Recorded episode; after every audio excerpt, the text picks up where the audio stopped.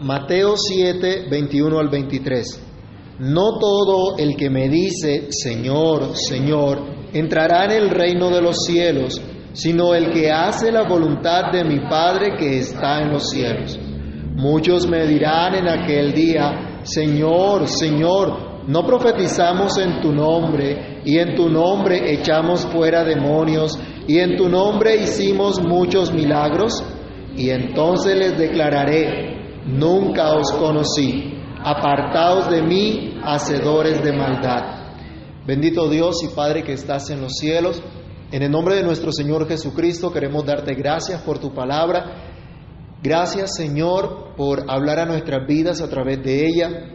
Te imploramos una vez más que tu Espíritu Santo ilumine nuestro entendimiento y nos dé la capacidad de entender esta enseñanza. Que al reflexionar en ella tú quieras hablar a cada uno de nosotros en particular. Tú nos conoces. Conoces nuestro entrar, nuestro salir, Señor, y nada te es oculto. Te rogamos, por favor, oh Dios, habla nuestras vidas. Habla, Señor, con poder en nuestros corazones y permite que seamos sensibles a tu palabra. Señor, quebranta nuestros corazones el día de hoy a tu palabra. Quita toda venda que haya en nuestros ojos. Quita todo engaño, Señor, que pueda haber en nuestras vidas. Y que tu palabra, Señor, resplandezca en nuestros corazones. Que Cristo hoy resplandezca en cada uno de nosotros. Para tu gloria y tu honra, Señor. Te lo imploramos dando gracias. En el nombre de Jesús. Amén. ¿Pueden tomar asiento, mis hermanos? Se acerca el día del juicio final donde todo se pondrá a descubierto y donde se dará el pago a cada uno por parte del juez de toda la tierra. Grandes sorpresas habrá ese día, pues la condenación llegará incluso a aquellos que aparentemente se habían identificado como cristianos y que decían falsamente, Señor, Señor. Su falsa paz entonces se acabará y no entrarán en el reino de los cielos, sino al infierno, como meditamos en esta misma sección el domingo anterior. Pero ¿cómo es posible que alguien pueda engañarse a tal punto, pueda persuadirse a sí mismo de que es cristiano cuando en realidad no lo es? Hay que considerar entonces lo propensos que somos al autoengaño, lo propensos que somos a darnos una falsa paz, lo propensos que somos a la insensatez de no seguir instrucciones, instrucciones que nos da Cristo, sino al contrario, seguir nuestros propios dictados del corazón que suele alejarse con mucha facilidad de nuestro Dios. Consideremos pues hoy en nuestro texto y reflexionemos en el hecho del juicio final, el cual, en el cual será puesto al descubierto todo autoengaño, y reflexionemos en cuáles son esas señales de autoengaño para alejarnos consistentemente, conscientemente de ello y poder entonces tener un interés genuino, un interés legítimo, prioridades correctas en nuestro caminar con Cristo. Hoy nos corresponde entonces reflexionar acerca del juicio final y autoengaño. Y lo primero es que hay autoengaño cuando no hay interés por Cristo. Este es un punto muy general. No vamos a llegar a tanta particularidad, pero si se les olvida de tantas cosas que reflexionemos, no se, no se les olvide que hay autoengaño cuando no hay interés por Cristo. Y no hablo de un interés superficial, no hablo de una mera profesión o identificación del cristianismo como cualquier otra filosofía. Alguien puede estar sentado en las bancas de una iglesia por años, o puede estar detrás de un púlpito por años sin ser genuinamente cristiano. Esto parece asombroso, pero es lo que nos da a entender la palabra del Señor. Es lo que Cristo también dice. Tal vez la gente tenga muchos motivos, muchos intereses, que hasta cierto punto pueden ser motivos y intereses legítimos que cualquier creyente, cualquier cristiano pudiera tener. Pero estos intereses se han convertido en una distracción de lo que el verdadero cristiano debe tener. Lo han desviado de su interés prioritario. Lo han desviado de conocer realmente aquel que lo salvó. Tal vez profesen una promesa, tal vez profesen ser parte del pueblo del pacto, tal vez eh, digan que hacen parte de esa iglesia que Cristo escogió, pero no disfrutan de ese pacto de gracia en realidad, aunque hablen de él.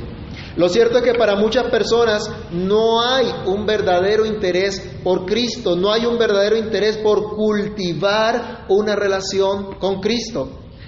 Vayamos a Mateo capítulo, aquí 7, el versículo 23 nuevamente. Mire lo que les dice el Señor a aquellos que simplemente no hicieron su voluntad, sino sus propios deseos. El Señor les declarará, nunca os conocí, apartados de mí, hacedores de maldad. Debemos recordar que en toda la Biblia, cuando se habla de conocer, se habla de una relación personal, se habla de intimidad, se habla de una relación estrecha, cercana, filial. Por ejemplo, vayamos a Génesis capítulo 4, versículo 1 y versículo 25. Génesis 4, 1 y 4.25.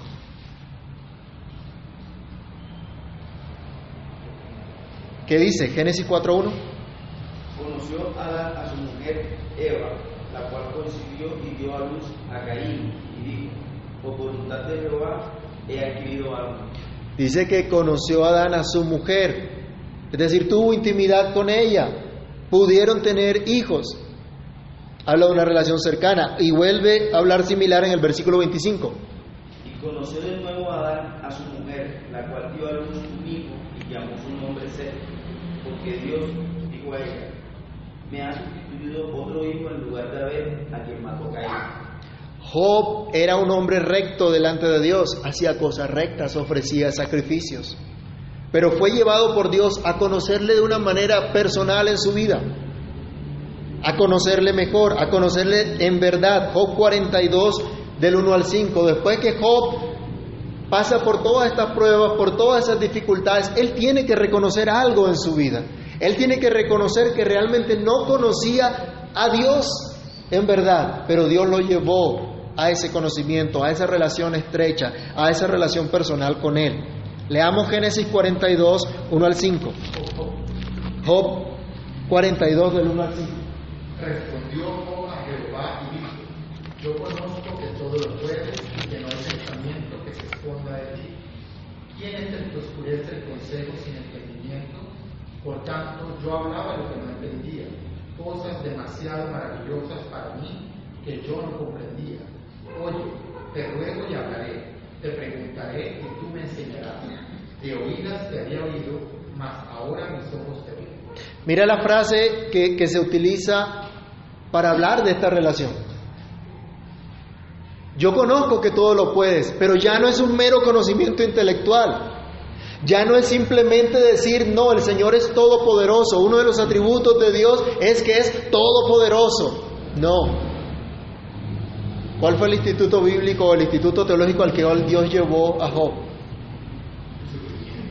Fue el sufrimiento, fue la prueba, fue la pérdida de sus seres queridos, de todas las cosas que tenía. Pero ver a Dios en su propia vida. Y él decía, yo hablaba cosas que no entendía. ¿Ustedes creen que Job no enseñaba a sus hijos? ¿Ustedes creen que cuando Job llevaba sacrificios a Dios, sus hijos no veían eso? No se daban cuenta de eso. Pero ahora dice, yo te conozco. Ahora sé, ¿verdad?, que todo lo puedes, que no hay nada imposible para ti, que en todo tú estás. Y le dice, yo hablaba lo que no sabía, pero ahora mis ojos te ven. ¿Quién ha visto a Dios? Entonces, ¿cómo entendemos eso? No puede ser físicamente, ¿no? Que físicamente vio a Dios, sino que en su propia vida vio la, el actuar de Dios, vio la obra de Dios, vio la gracia, la misericordia de Dios. Y no vemos a un hombre quejándose diciendo, Dios, pero es que me has tratado tan duro. Ay Señor, a mí sí me ha tocado terrible en esta vida. ¿Qué, qué, qué será lo que yo he hecho? No, Vemos a un hombre humillado ante Dios, reconociendo realmente quién es Dios, creciendo en el conocimiento, en la gracia del Señor. Cristo habla de una relación vital con Él también. Y habla de ese conocimiento que él tiene de sus ovejas y el conocimiento que sus ovejas tienen de él. Vayamos a San Juan capítulo 10, versículos 14 y 15 y luego el versículo 27. Juan 10, 14 al 15, ¿qué dice? Juan 15, 14. Yo soy el buen pastor y conozco mis ovejas y las mías me conocen. Así como el Padre me conoce y yo conozco al Padre y pongo mi vida por las ovejas. ¿Quién conoce perfectamente a sus ovejas? El buen pastor. ¿Se acuerdan que al iniciar el culto leíamos el Salmo 23? Él es nuestro buen pastor. Él conoce a sus ovejas. Pero hay algo maravilloso. Las ovejas también lo conocen. Las ovejas saben quién es su pastor. Y dice que no escucharán la voz del extraño, sino la del pastor. Y esto debe ser un motivo de gozo para nosotros, hermanos, si realmente somos de sus ovejas, porque lo escucharemos a Él. Número 27, versículo 27, aquí de Juan 10. Mis ovejas oyen mi voz y yo las conozco y me siguen. Las ovejas del Señor siempre lo seguirán. Y aunque se vayan de pronto por ahí a un despeñadero, a un hueco, para eso el pastor tiene un callado, para sacarlas de aquí de la cabeza, pero las saca de allá, sin matarlas, sin destruirlas, pero las saca de allá, porque Él es el buen pastor. Esto es un cumplimiento también de lo que decía Isaías, lo que decía Miqueas, Isaías capítulo 2, versículo 3. Porque cuando es Cristo nuestro pastor, cuando escuchamos a nuestro pastor, cuando seguimos a nuestro pastor, estamos siendo enseñados por Dios mismo lo que había profetizado Isaías, lo que había profetizado Miqueas. Isaías 2, verso 3. Y vendrán muchos pueblos y dirán, venid y subamos al monte de Jehová, a la casa del Dios de Jacob, y nos enseñará caminaremos por sus sendas, porque de Sión saldrá la ley, y de Jerusalén la palabra de Jehová. Solo podemos caminar por su senda si Él es nuestro pastor, si escuchamos su voz y podemos seguirle. Y debemos saber también perfectamente esto, que a Dios nadie le ha visto jamás y que el unigénito Hijo que está en el seno del Padre, Él le ha dado a conocer. Solo por Cristo podemos conocer al Padre, solo por Cristo podemos tener comunión con Él. De este modo, en la palabra de Dios encontramos a Cristo a quien aprendemos a amarle, como decía el apóstol Pedro, sin haberle visto, y en quien creyendo tenemos vida en su nombre. Nos acercamos a la palabra de Dios para hallar a Cristo, para asombrarnos ante sus maravillas, para considerar sus poderosos hechos, para reconocer nuestra indignidad ante su gloriosa majestad, para considerar cuán grande es el Señor como cantábamos hace un tiempo, para implorar su ayuda, para implorar su favor, su misericordia, para poder oír su palabra y seguirle. ¿Cuándo fue la última vez que nos acercamos de esa manera a la palabra de Dios? ¿Cómo ha sido nuestra relación con el Señor Jesús desde que empezamos a escuchar la buena noticia del Evangelio? Nos reunimos cada domingo con la certeza de ser pueblo de Dios, con la certeza del llamado que tenemos de alabarle para siempre. Leamos el Salmo 79, 13 y miremos lo que el salmista como pueblo de Dios reconoce y manifiesta. Salmo 79, 13.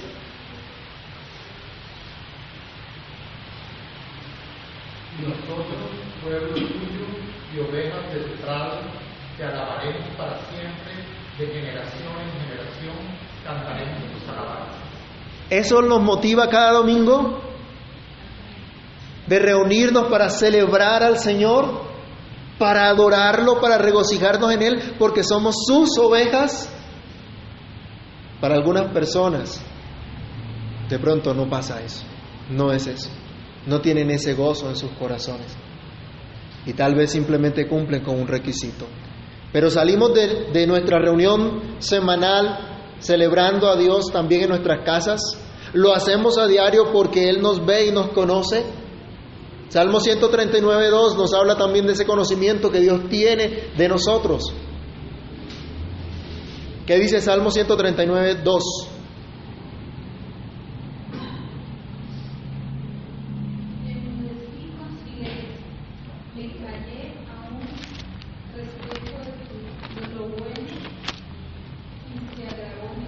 Ese es el 139.12. Dos, dos.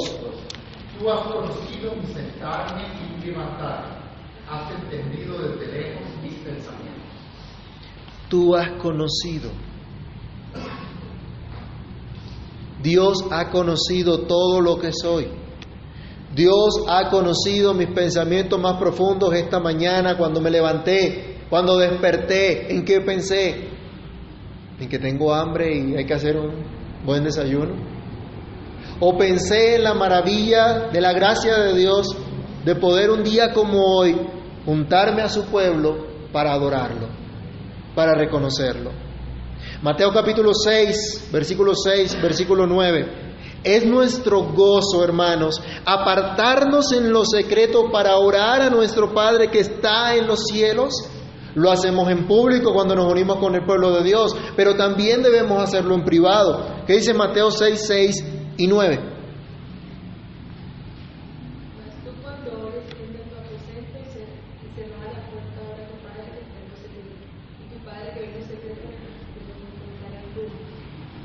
y el 9. Vosotros pues. Estamos culti- cultivando esa vida de oración, esa relación con Dios como el pueblo de su pacto, esa relación personal con el Señor, con nuestro Padre que está en los cielos. Cuidado hermanos con el autoengaño. Cuidado con tener algún interés por encima de cultivar su relación con Cristo. Cuidado con dejar este noble interés que caracteriza al verdadero cristiano. Si esto no es lo principal en su vida, hay autoengaño y debe examinarse a usted mismo. Puede haber autoengaño, aunque se hagan cosas por Cristo.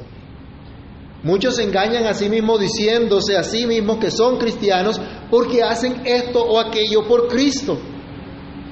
Pero aquí el Señor está diciendo, muchos, versículo 22 de Mateo 7, muchos me dirán en aquel día, Señor, Señor, no profetizamos en tu nombre y en tu nombre echamos fuera demonios y en tu nombre hicimos muchos milagros. Al resucitar en el cuerpo los condenados que en vida profesaron ser cristianos, pero que vivían para ellos mismos y no para Cristo, aún tendrán la osadía de alegar delante del Señor y decirle, Señor, Señor, esto es injusto. ¿No han pensado de pronto en ese cuadro de ver? O sea, qué atrevimiento, porque aquí se nos está manifestando el cuadro del día del juicio final y esta gente ya está en el infierno, ya está en un lugar de tormento, solo que resucita su cuerpo y su sentencia es confirmada por lo que hicieron. Pero aún en ese momento van a estar diciendo, en tu nombre hicimos esto, hicimos aquello. Como diciéndole, tú no eres justo, Dios. Tú no eres justo en lo que estás haciendo. Yo he dedicado mi vida a ti, te he servido toda mi vida. Me he dedicado a ti, me dediqué a ti toda mi vida. Qué engaño tan terrible. Cuidado con ese autoengaño. Van a decir, eres injusto, Dios. Hicimos cosas poderosas por ti. Hicimos hechos maravillosos. ¿Se acuerdan que cuando el Señor mandó a los 70 una comisión temporal a los lugares que él iba a ir, esta gente regresó pero feliz, diciendo, Señor, aún los demonios se nos sujetan en tu nombre. Y usted sabe quién iba en esa comisión también. Allá iba Judas. O sea que probablemente Judas también echó fuera demonios, pero negó al Señor. Entregó a Cristo y se fue a la perdición. Porque el Señor habla del hijo de perdición. Mucha gente ese día va a decir, mira el presbiterio que logré acá en nuestro círculo, ¿no? O mira la denominación que alcancé a, a construir. Mira todo lo que hice. Mira cuántas cosas di a los pobres. O mira cómo serví en una iglesia local. Cómo medía diferentes actividades. Hermanos, cuidado con reemplazar el conocimiento personal de Cristo por hacer cosas aparentemente, entre comillas, para Cristo. Cuidado con querer aprender teología, aprender Biblia, aprender a ser un estudiante de la Biblia, pero con un sentido equivocado. con el sentido simplemente de ser un intelectual y hasta defensor de la fe, pero que no experimenta esa fe en su interior, en su vida. Cuidado con detenerse únicamente en señalar la falsa doctrina, en aparentemente defender la ortodoxia y dejar de predicar a Cristo. Hermanos, con la gente que no conoce al Señor, debemos ponernos a, hacer un debate teológico, debemos ponernos a, a hablar de esas doctrinas profundas que, que hemos aprendido en el instituto. Hay que predicarle a Cristo. Me tengo que poner yo aquí a decirles en griego esto significa aquello, en hebreo significa lo otro, y que ustedes queden sin, sin ninguna edificación. ¿De qué sirve? Si ustedes no hablan inglés y viene alguien acá y se pone a hablar inglés, ¿qué edificación recibe? Ninguna. Absolutamente ninguna. Pero hay algunos que en la iglesia dicen que hablan muchas lenguas, ¿no? Y la iglesia no es edificada y el pueblo de Dios no crece. Vayamos a Hechos capítulo 1, versículos 6 al 8. Algunos especulan, algunos tienen tanto interés también, por ejemplo, por las cosas eh, últimas, por la escatología. Yo les contaba en alguna oportunidad que había un, un muchacho que eh, se acercó de pronto a la iglesia porque quería, eh, quería saber y que le explicáramos el Apocalipsis, quería estudiar Apocalipsis. ¿Mm? Algunos están diciendo que, que, el, que Israel, el, el, reloj profético de Dios, que el templo que se va a construir, que ya el orden, nuevo orden mundial y una cantidad de cosas que han salido de un interés equivocado en las Sagradas Escrituras. Hasta los mismos discípulos del Señor Jesús, hasta los mismos apóstoles corrieron ese riesgo, pero el Señor los corrigió. Hechos capítulo 1, versículos 6 al 8, leámoslo. Entonces los que se habían reunido le preguntaron diciendo, Señor, ¿restaurarás el reino a Israel en este tiempo? Y les dijo, no os toca a vosotros saber los tiempos o las sazones que el Padre puso en su sola potestad, pero recibiréis poder cuando haya venido sobre vosotros el Espíritu Santo y me seréis testigos en Jerusalén, en toda Judea, en Samaria y hasta lo último de la tierra. ¿Qué les dice el Señor? No se preocupen por cuándo va a venir esto. No se preocupen por cuándo va a ser el fin del mundo. Preocúpense de hacer lo que yo les mando.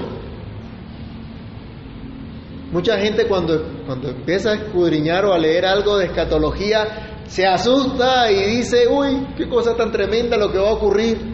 No, no es para que nos asustemos, es para que tengamos esperanza, es para que confiemos más en el Señor, es para que vivamos para la gloria de Dios. Pero muchos se acercan simplemente con ese interés, un interés superficial, hasta morboso diría yo, en saber acerca de los últimos tiempos. Pero el Señor les dice acá a los discípulos, no se preocupen por eso. Ustedes van a recibir poder, pero ¿para qué? Para ser testigos de Cristo. Ustedes van a ser capacitados con el Espíritu de Dios para testificar de Cristo. El falso creyente, el falso profeta, el creyente superficial, tal vez descansa en su teología, tal vez descansa en que estudia la Biblia, en que la conoce, en que conoce el griego y el hebreo a la perfección, en que defiende la fe, la sana doctrina, en que es maestro de otros, pero no se cuida de sí mismo. Y la instrucción del apóstol Pablo a Timoteo es, ten cuidado de ti mismo y de la doctrina. Pero arranca diciéndole, ten cuidado de ti mismo. Arranca por ti mismo. Este falso creyente no se preocupa por su relación personal por Cristo, sino por cosas externas. El que realmente no conoce a Jesús como su Señor, como su Salvador, está ocupado en muchas cosas, aparentemente del interés del reino de los cielos, pero no está ocupado en conocer a Cristo. No está ocupado en crecer en la gracia y conocimiento del Señor Jesús siempre. Unos andan de un lado para el otro buscando dónde experimentar poder, unción, sanidad y milagros, la solución a sus problemas, pero no buscan a Cristo.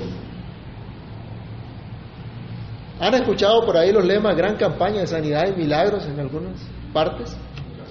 ¿Y cuánta gente sale allí corriendo? ¿Mm? Cuando se dice, mire, que hay un mercado, que hay una ayuda, eso sale un montón de gente corriendo para que les den, ¿cierto? Y así hay mucha gente buscando un lado al otro. Ay, no, en esta iglesia no se siente el Espíritu de Dios, no se siente la unción, no se siente el poder. Entonces vamos para otro lado donde sí sintamos eso, donde sí sintamos el fuego. Eso no, no tiene razón de ser. Buscan a Cristo, no porque lo conocen, no porque han visto que Él es el Señor, no porque al ver sus milagros se arrepienten, ven su indignidad y reconocen su gracia, sino simplemente porque quieren satisfacer alguna necesidad material. Juan 6, 26. Mucha gente se sació porque el Señor hizo un gran milagro, dándoles alimento físico. Pero no entendieron lo que eso significaba, no entendieron a lo que eso apuntaba. Y mire lo que les dice el Señor, Juan 6, 26. Respondió Jesús y le dijo, de cierto, de cierto digo que me buscáis, no porque habéis visto las señales, sino porque comisteis el pan y os saciasteis. No porque creyeron, no porque entendieron que yo soy el pan que descendió del cielo, sino porque se llenaron la barriga. Nada más. ¿Y cuánta gente busca a Dios simplemente para que le vaya bien? ¿No has escuchado a la gente que dice, no, si vamos a la iglesia nos va bien? Si pactamos con Dios el negocio va a prosperar. No, hermanos. No debemos a buscar, buscar al Señor por las añadiduras. Él dice que busquemos su reino y su justicia. Y las demás cosas vendrán por añadidura. A pesar de ello, este tipo de gente se dice llamar cristianos. Y está de moda ser cristiano. Seguro muchos de nuestros compañeros de trabajo dicen que son cristianos. Porque van de vez en cuando a la iglesia, ¿no? porque de pronto escuchan una predicación y eso. Unos viven totalmente como impíos, pero como van uno que otro domingo a la iglesia, dicen que son cristianos por eso. Otros gritan, saltan en una tarima, entretienen a otros incautos y dicen que son maestros, profetas, apóstoles y hacen maravillas y se consideran ser seguidores de Cristo. Pero en aquel día, toda esa fachada se va a caer. Todo su engaño, todo su teatro será puesto al descubierto. Toda su confianza se vendrá al suelo. Todo su engaño se acabará. Así que hermanos míos, no nos engañemos. El apóstol Pablo decía, Dios no puede ser burlado. Nadie se puede burlar de Dios. Nadie puede jugar con Dios. No podemos nosotros engañarnos a nosotros mismos diciendo que somos cristianos simplemente porque hacemos cosas por Cristo si nuestro interés primario no es el Señor Jesucristo. No entraremos en el reino de los cielos si no estamos interesados por Cristo, si no amamos a Cristo. Esto nos lleva entonces a decir también que los que se autoengañan no tendrán lugar junto a Cristo. Los que se autoengañan, los falsos creyentes, los falsos profetas, no van a tener lugar junto a Cristo. Otra vez, verso 23, 22 y 23, muchos me dirán en aquel día, Señor, Señor, no profetizamos en tu nombre y en tu nombre echamos fuera demonios y en tu nombre hicimos muchos milagros. Entonces les declararé, nunca os conocí, apartados de mí, hacedores de maldad. Cristo no los reconocerá como suyos. Y esto es terrible, hermanos. Esto es una muy mala noticia. Cristo no va a reconocer a esta gente como suyo, aunque digan Señor, Señor. Los que viven un cristianismo superficial, que no es cristianismo. Los que predican a Cristo pero no viven para Él. Los que trabajan incansablemente por sus propios intereses pero no por los intereses de Cristo. No recibirán las palabras bienaventuradas del Señor diciendo, bien, buen siervo y fiel, en lo poco has sido fiel, en lo mucho te pondré, entra en el gozo de tu Señor no van a recibir estas palabras, sino al contrario, en, recibirán del Señor esta respuesta, nunca os conocí. Nunca tuvimos una relación estrecha, nunca estuvieron unidos a mí, aunque hayan participado de los medios de gracia que hablan de la unión con Cristo. Es terrible, es muy mala noticia. Cristo no lo reconocerá como suyo. porque nunca siguieron a Cristo, porque nunca vivieron para Él, sino para ellos mismos. No tendrán lugar junto a Cristo ese día, no hallarán misericordia cerca del Señor ese día, porque usaron la piedad como fuente de ganancia, pero, negaron la eficacia de ella. El Señor los negará a ellos, porque con sus hechos ellos negaron al Señor que decían los había salvado. Hermanos míos, las palabras de Cristo debemos tomarlas muy en serio. El que no es con Cristo es contra Él. O eres frío o eres caliente, pero tibio serás vomitado de la boca del Señor. Hermanos, es verdad que Dios es amor, pero leamos Hebreos 12:29 también. ¿Qué nos dice? Hebreos 12:29. Porque nuestro Dios fuego consumidor. Sí, el apóstol Juan decía, mirad cuál amor nos ha dado el Padre para que seamos llamados hijos de Dios, a los que son hijos de Dios. Pero los que no, allí dice, nuestro Dios también es fuego consumidor. Los que se autoengañan no tendrán lugar junto a Cristo, sino que serán apartados de su presencia por siempre. Les dirá el Señor, nunca os conocí, apartados de mí, hacedores de maldad. Esta es la sentencia que Cristo dará a los que siguieron el camino espacioso, a los que entraron por esa puerta ancha, a los que negaron su amor y su gracia, a los que rechazaron la buena noticia, aunque de pronto estuvieron dentro de la comunidad del pacto. Serán apartados de Dios por la eternidad, lo que la Biblia llama la muerte segunda. Vayamos a Apocalipsis 21, del 7 al 8. Apocalipsis 21, 7 al 8.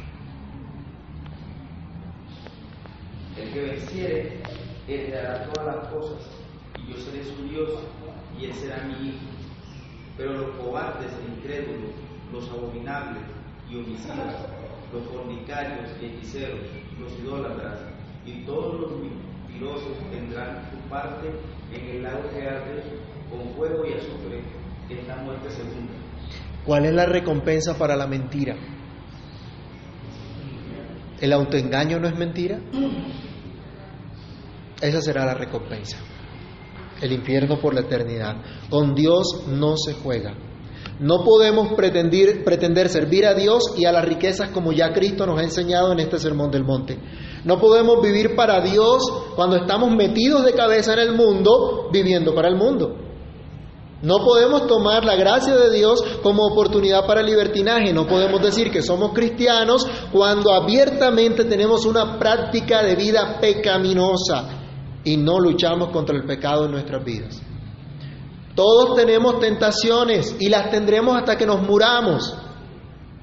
Eso es una verdad, eso es una realidad. Somos pecadores, pero también es una verdad que somos templo del Espíritu de Dios quien nos capacita para ejercer dominio propio, para alejarnos cada vez más del pecado, para morir al pecado, para mortificar el pecado en nuestras vidas. Tenemos deseos pecaminosos todos los días. Tenemos tentaciones todos los días. Tenemos un enemigo que nos odia terriblemente y del cual debemos pedir a diario al Señor, líbranos del mal. Tenemos muchos enemigos que son enemigos de Cristo. Pero también debemos recordar, hermanos, lo que nos dice Primera de Juan 4:4 respecto a esos enemigos, a esos falsos cristos, a esos anticristos, ya están vencidos. El apóstol Juan decía, hijitos, vosotros sois de Dios y los habéis vencido porque mayor es el que está en vosotros que el que está en el mundo. Este versículo de pronto en otras en otros contextos los tomaban que, de una forma ridícula para creerse todopoderosos y, y que echaban demonios por allá y hacían de cuantas cosas. Pero aquí lo que nos está diciendo es que si Dios está en nosotros, ya tenemos la victoria, porque Cristo tiene la victoria sobre el pecado. Y no hay diablo, no hay tentación que nos pueda destruir. Y si nos descuidamos y caemos, Cristo nos levantará y no nos va a dejar perseverar en el pecado. Y tampoco vamos a estar tranquilos nosotros con el pecado, porque tú y yo sabemos lo que a Dios le ofende. Y si andamos en esas cosas, el Espíritu Santo nos va a redarguir y nos va a decir, eso está mal, arrepiéntete. Y si vamos a la palabra, ahí mismo nos va a decir otra vez, arrepiéntete. ¿Y sabe qué va a pasar? Que tendremos que arrepentirnos, que el Señor nos traerá al arrepentimiento. Dios mostrará su amor, su misericordia. Así que no estamos solos, hermanos, en esta batalla de la cual debemos en la cual debemos contender ardientemente, como dice Judas. No estamos solos en este caminar en el cual Cristo ha prometido estar con nosotros todos los días hasta el fin del mundo. Termino con el Salmo 32, 8.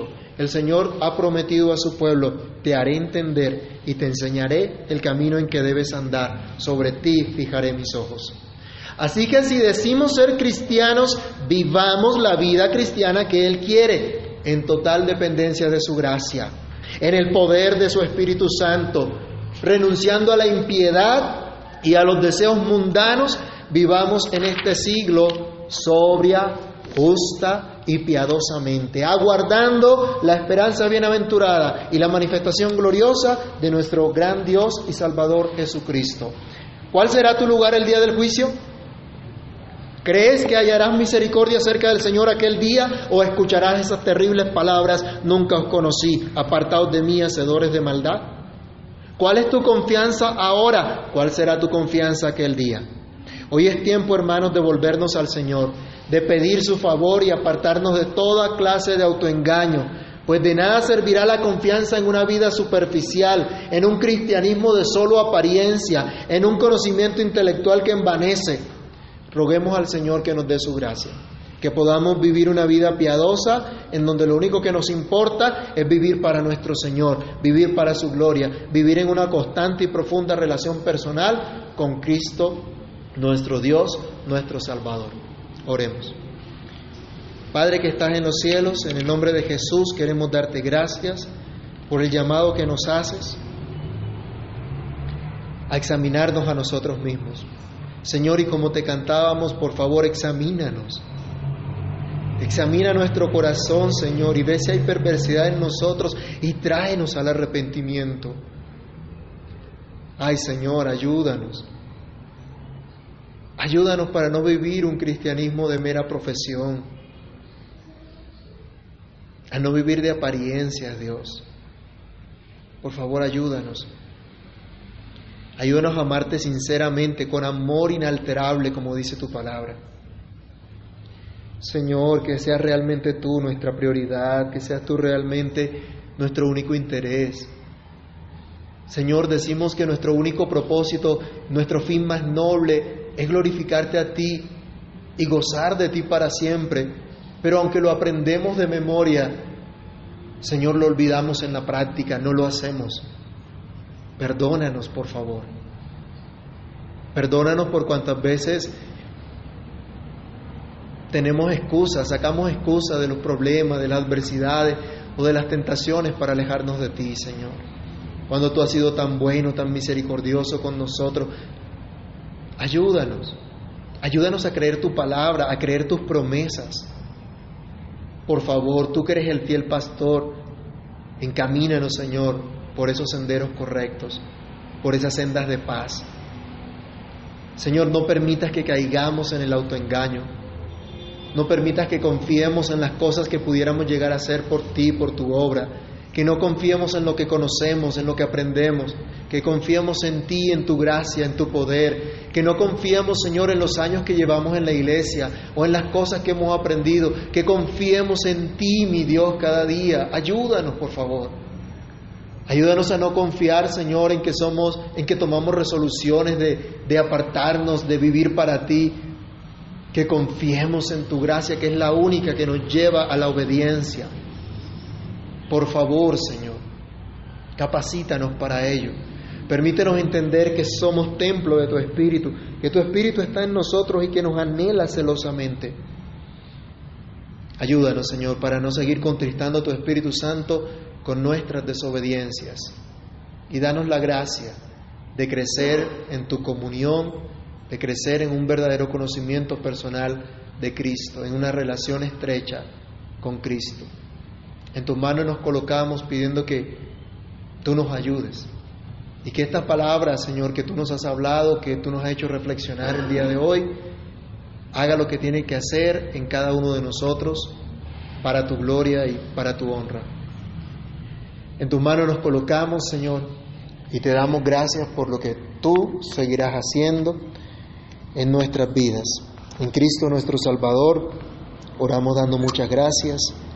Amén y amén.